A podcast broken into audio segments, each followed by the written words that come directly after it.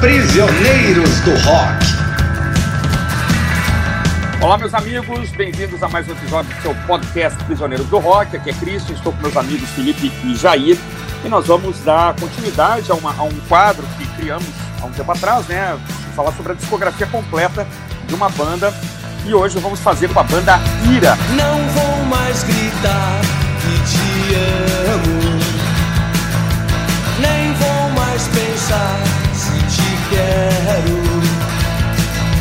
Se você pretende que eu seja o futuro da nação, nem chegue perto, pois eu não sou isso não, pois eu não sou isso não. O Ira nasce em meio à cena paulistana do começo dos anos 80, onde surgiram várias bandas que misturavam pós-punk britânico e a new wave americana, juntando influências e também misturando integrantes. Era uma característica muito forte dessa cena paulistana, essa troca de integrantes entre as bandas.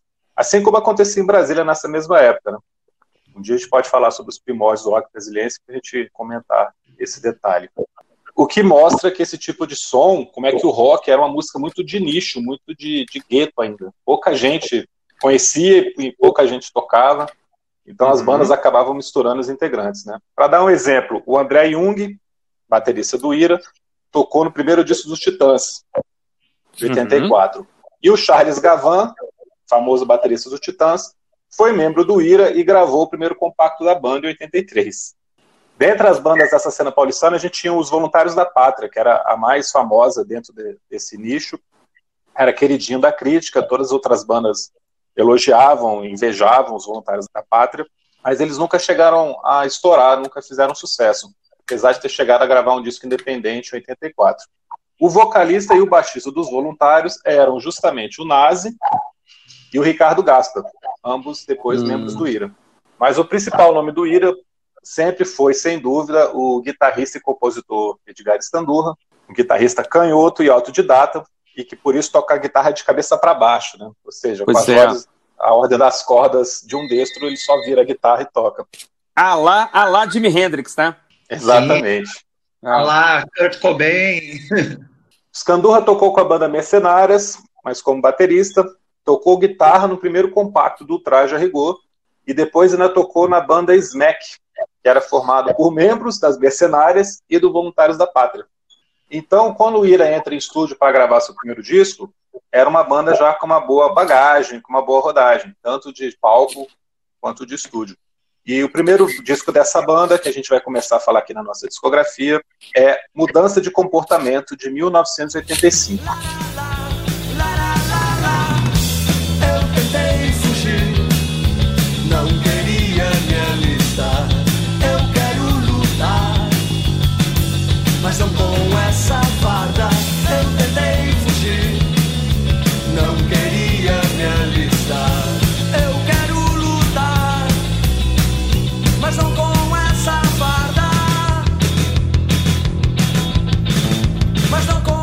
Eu reouvi o álbum, na, na época eu ouvi pouco é, desse primeiro disco.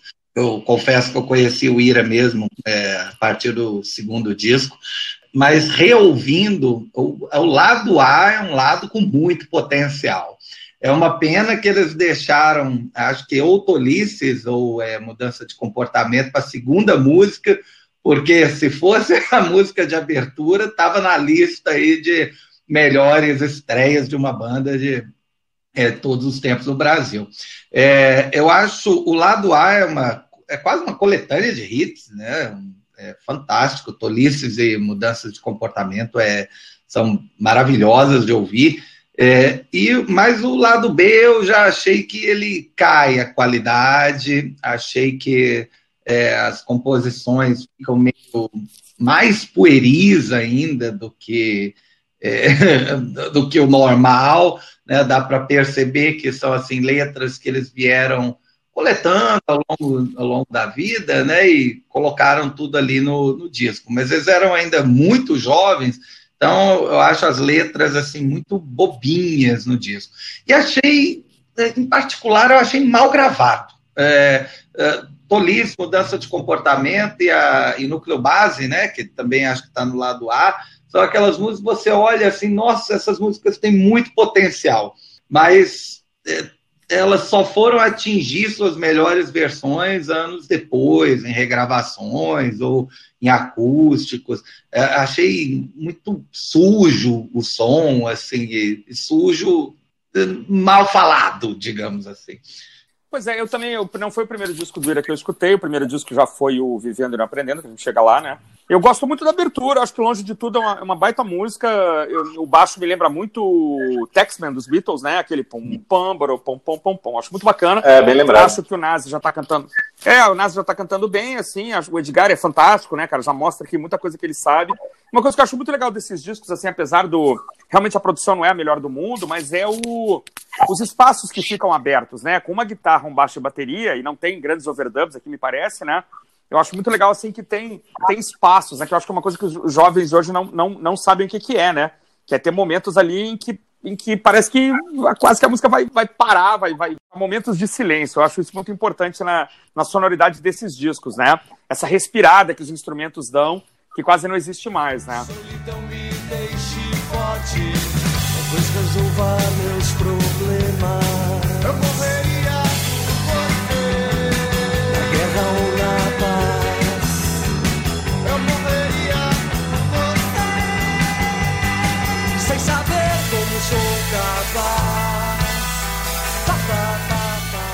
Mas em geral eu acho um disco legalzinho, eu acho que é um bom, uma boa forma de, de conhecer a banda e tal, de começar, mas está longe de ser o melhor álbum é, do grupo. É, essas são as minhas impressões aqui desse disco. Cara, eu acho que é uma boa estreia. Para o 1985, para o primeiro disco, é um, é um álbum bem legal. Eu acho que os acertos do som do Ira já estão nesse disco. As guitarras marcantes, as influências de Clash, The Who, os rocks mais cruz se alternando com canções melódicas, como Tolices e Mudança de Comportamento. O, o Nas, apesar de nunca ter sido um, um excelente vocalista, estava mandando muito bem nessa época, quando ele era mais novo. Uhum. Consegue alternar intensidade e suavidade nas músicas. E os backing vocals do Scandurra são um show, né? É uma coisa à parte. Ele não faz ah, só vocal de apoio, ele faz uhum. harmonias vocais, complementa, enriquece as músicas. O, o, refrão de mudança de comportamento, por exemplo, é uma coisa muito legal. Eles vão cantando coisas separadas. Uhum. E é o que vocês falaram, o lado é A é, é, bem melhor, todas as faixas são muito boas. Além dessas que vocês citaram, tem Coração também, que eu acho muito boa. E o lado B abre bem, com saída, é uma música que eu acho boa. Mas acho interessante citar também Ninguém Precisa da Guerra, que está no lado B, que tem uma coisa meio funkeada, que o Ira sempre colocou uma música mais ou menos assim nos discos, né? Essa coisa meio funkeada, um pouquinho de hip hop. É verdade. Eles já tinham desde é o começo da carreira essa influência. Mas foi um disco que vendeu até bem para a época, para um disco de estreia de 85, vender 50 mil cópias era um número muito bom. E eu Sem acho dúvida. que eles estreiam muito bem. Não são muitas bandas que têm um disco de estreia desse nível. Se eu for pensar, Barão, os Titãs, não fizeram esse sucesso, né? Consegui já tocar é bastante no rádio, essa... como Duplo Base, Polices, e vender bem. É, e, essa, e essa, essas vocalizações do, do, do Nazi e do Edgar é o que, o, talvez o que mais lembra o The Who, né? Que Sim. também o Pete Townshend, quando, quando não fazia só backing vocal, né? Também cantava junto, cantava trechos de música inteiros e tal. E aí a banda deixa bem, bem claro essa, essa influência do The Who. Né? Ah, né? é. E, e o, o Pete é o herói. O Pete Townshend. E o Pete Townshend é o herói é. do assumidamente. Compensa a gente é, aproveitar esse início para discutir o nome da banda, né? Ira. É, porque tem, tem diversas origens é, estimadas né, para o nome. É, para os jovens, tinha, na época da, dos anos 80, tinha um, o exército de é, revolucionário irlandês, né, que em inglês é, é verdade. Irish, Irish Revolutionary Army, né, que era IRA, é IRA né, é, assim, e a, a é, me dá a sensação, as, as histórias que eu ouvia, que essa era a principal inspiração, né? Mas que colocaram lá o exclamação no finalzinho para dar uma modificação. O Era, na verdade, ele, ele cometia alguns atentados meio polêmicos na época, né? Então eu acho que eles quiseram colocar o, a interrogação para dissociar, né? Do, do... Exclamação. É. A história que eu conheço é essa também. Eu não sei o que fazer se abraça, se une pra esquecer. Um feliz aniversário para mim ou pra você.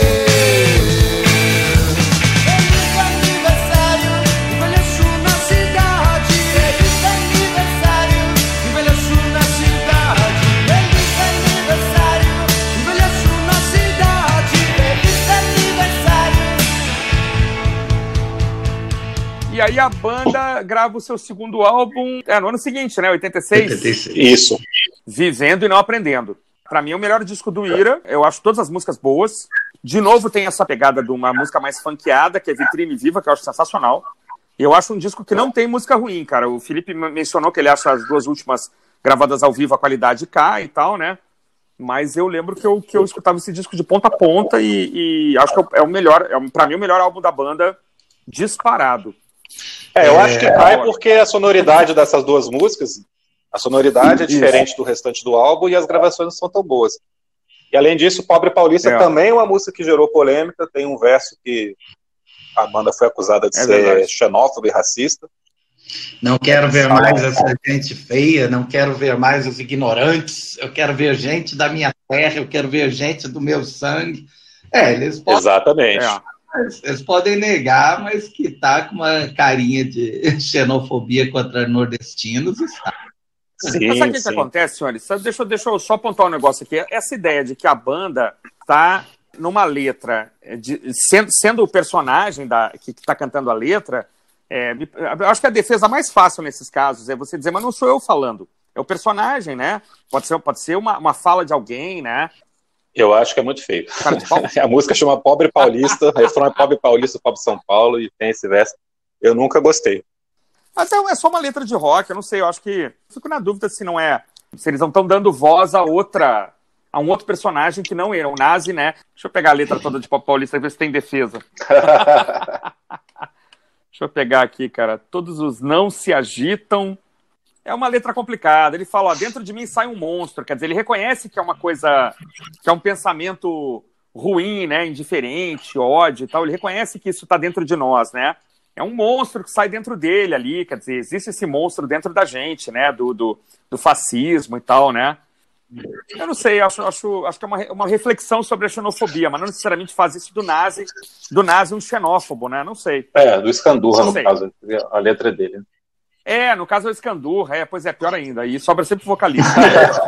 Nessa vida passageira, eu sou eu, você é você. Isso é o que mais me agrada, isso é o que me faz dizer que vejo flores em você. Que vejo flores em você. Vejo flores em você. Sem dúvida, é o disco de maior sucesso, é o disco que coloca a banda é, na primeira divisão mesmo do rock brasileiro. Se eles tivessem regravado Grito na Multidão e Pobre Paulista com a, a melodiosidade que eles desenvolveram nas outras músicas, eu acho que teria sido impecável né, o, o disco. Mas eu prefiro o próximo. é, porque o Psicoacústica é o terceiro disco, é aquele disco em que a, a banda tem um super sucesso no segundo, digamos, é o Nevermind deles, né? É o disco que explode a banda mesmo. E depois no terceiro, pô, os caras tinham tanto cacife da gravadora que puderam ficar um mês é, com hotel pago pela gravadora, um mês gravando no, no estúdio no melhor estúdio né, do país na época, no Rio de Janeiro, e eles né, meio que chutam completamente o balde no, no disco. Né? Se você escutou o, o Vivendo e Não Aprendendo, e depois pega o, o próximo disco, você fica assombrado. O que, que é isso? né? Assim, é, não parece a mesma banda. Há, há, uma mudança de sonoridade, uma evolução na, é, na qualidade da, da, produção, da sonoridade, que eu fico assombrado. Ele vai ser sempre chamado do disco estranho, do disco hermético do Ira, eu acho que é um disco que foi ficando cada vez melhor com o tempo. Você escuta hoje, fica surpreso de ver que uma banda em 88 teve a coragem e até um pouco de, de empáfia, né? Eles foram arrogantes de gravar um disco difícil, assim. E, e lançar do jeito que lançaram, né? Não tem uma música radiofônica que pudesse puxar o disco. Por exemplo, o 5 da Legião tem aquele lado A que também é muito difícil, pesado, melancólico, mas no lado B tem o Mundo Anda Tão Complicado, tem Teatro dos Vampiros, tem Sereníssima, tem músicas para puxar o disco para tocar na rádio, para as pessoas comprarem. O Ira não, o Ira faz um, um, suicídio comercial de lançar um disco bem complicado, apesar da, da moral que eles estavam a gravadora, inclusive, investe bastante, né? O disco vinha com uma capa maravilhosa, vinha com óculos 3D, aquele óculos em verde e azul que é. tinha na época, que a capa tinha um efeito e tal. Mas, infelizmente, ele acabou não sendo bem vendido para as rádios e para o público em geral, não foi bem entendido, fez com que a banda vendesse 50 mil, sendo que no anterior eles tinham vendido 200 mil cópias. O caminho do crime o atrai como a tentação de um doce. Era tido como um bom rapaz,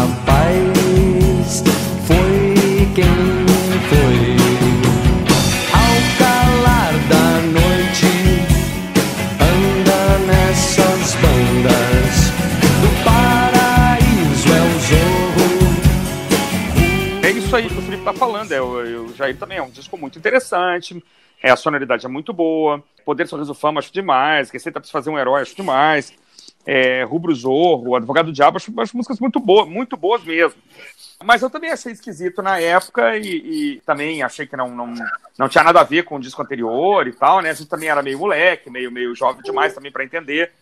E a banda tava ali, talvez, talvez tenha sido o último o último salto evolutivo da banda, assim, né? A última tentativa de fazer alguma coisa muito diferente. O que eu sinto nos discos futuros, que a gente vai comentar ainda, é uma, uma conversa depois com esses dois discos, né? Ou com Vivendo e Não Aprendendo, ou com o Psicoacústica, né? A, a, uma única crítica que eu me lembro na época é que era um disco curto demais, era um disco pequeno. Oito é, São oito faixas uma, só. Uma, é, mas tudo bem, eu não acho esse um problema, não. Mas na época eu lembro que foi uma, foi uma crítica que eu escutei. Mas eu gosto muito, eu acho muito legal. Mas eu, eu não acho ele melhor que o, que o Vivendo. Acho que o Vivendo não Aprendendo, no faixa a faixa, ele, ele leva até porque ele tem mais faixas. Cara, umas curiosidades é. sobre esse disco aqui. Ah. É, você tem umas brincadeiras com samplers em algumas Isso, faixas, sim. que era uma coisa muito nova na época, né? Você pegar trechos de áudio de outras músicas ou de filmes e colocar nas músicas. Então tem trechos de Bandido da Luz Vermelha em Rubro Zorro, do filme Bandido da Luz Vermelha. É. E tem depois e, e, Você Não Sabe Que Eu Sou. Acho que tem uma outra música que também tem um, um trecho de Bandido da Luz Vermelha. Cara, advogado, é uma advogado gravação de rádio. Diabo. Advogado Isso, Advogado do Diabo. Tem um trecho de, uma, de, uma, de um político também falando uma coisa absurda. É o Paiva Neto da LBV, é. É, bem lembrado. Provavelmente Paiva Neto não autorizou o uso da. Não. o diretor do Bandido da Luz Vermelha autorizou né, o, o uso dos, do sample. Uhum. Nazi conheceu o cara e, e, encarou ali como um projeto pessoal. Só que aí o, o diretor já começou a, a pensar em voos mais altos, assim, não, mas aí a gente devia pegar essa música e fazer um, um vídeo com ela, com eu dirigindo, acho que era a música. E aí não, é, a gravadora, quando olhou aquilo, não gostou muito do projeto e né, engavetou. E aí o cara começou a, a fazer o contrário, né? É, chamava Is, é, Rogério, Rogério Sganzella. Rogério é. Sganzella. Ele começava a ligar para o Nazi, falando: Ó, oh, eu vou embargar o disco, né? não vou deixar ser lançado. Até parece, né? A gravadora, no máximo, ia lá na mixagem, tirava o, o sampler e, e deixava ir para frente.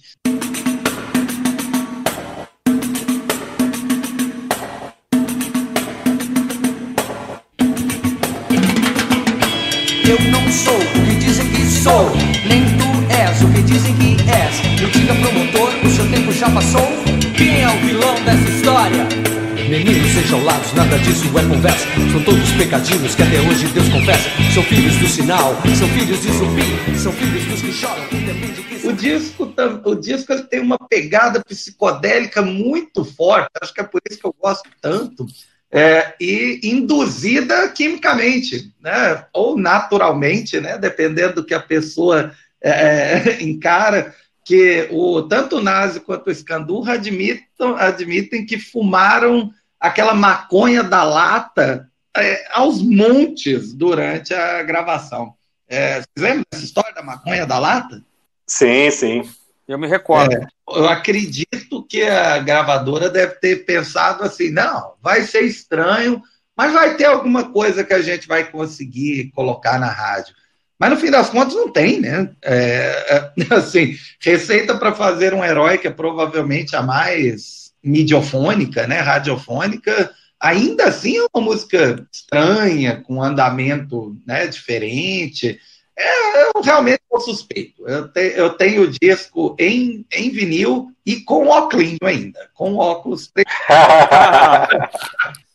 é, Advogado do Diabo uma das faixas do disco, começa com um rap e com uma percussão que é claramente ah. de, de, influência nordestina, da embolada nordestina, e que ah, o Chico legal. Science gostava muito dessa música, tanto que eles tocavam essa música em shows. E eu procurei no YouTube, realmente ah, tem o Chico Science tocando o Advogado do Diabo, bem mais pesado, claro, né, do que o original, mas com toda essa percussão que é a cara do Mangue Beat. Então eles realmente estavam é. com muitas influências ali e estavam fazendo disco à frente do tempo, né?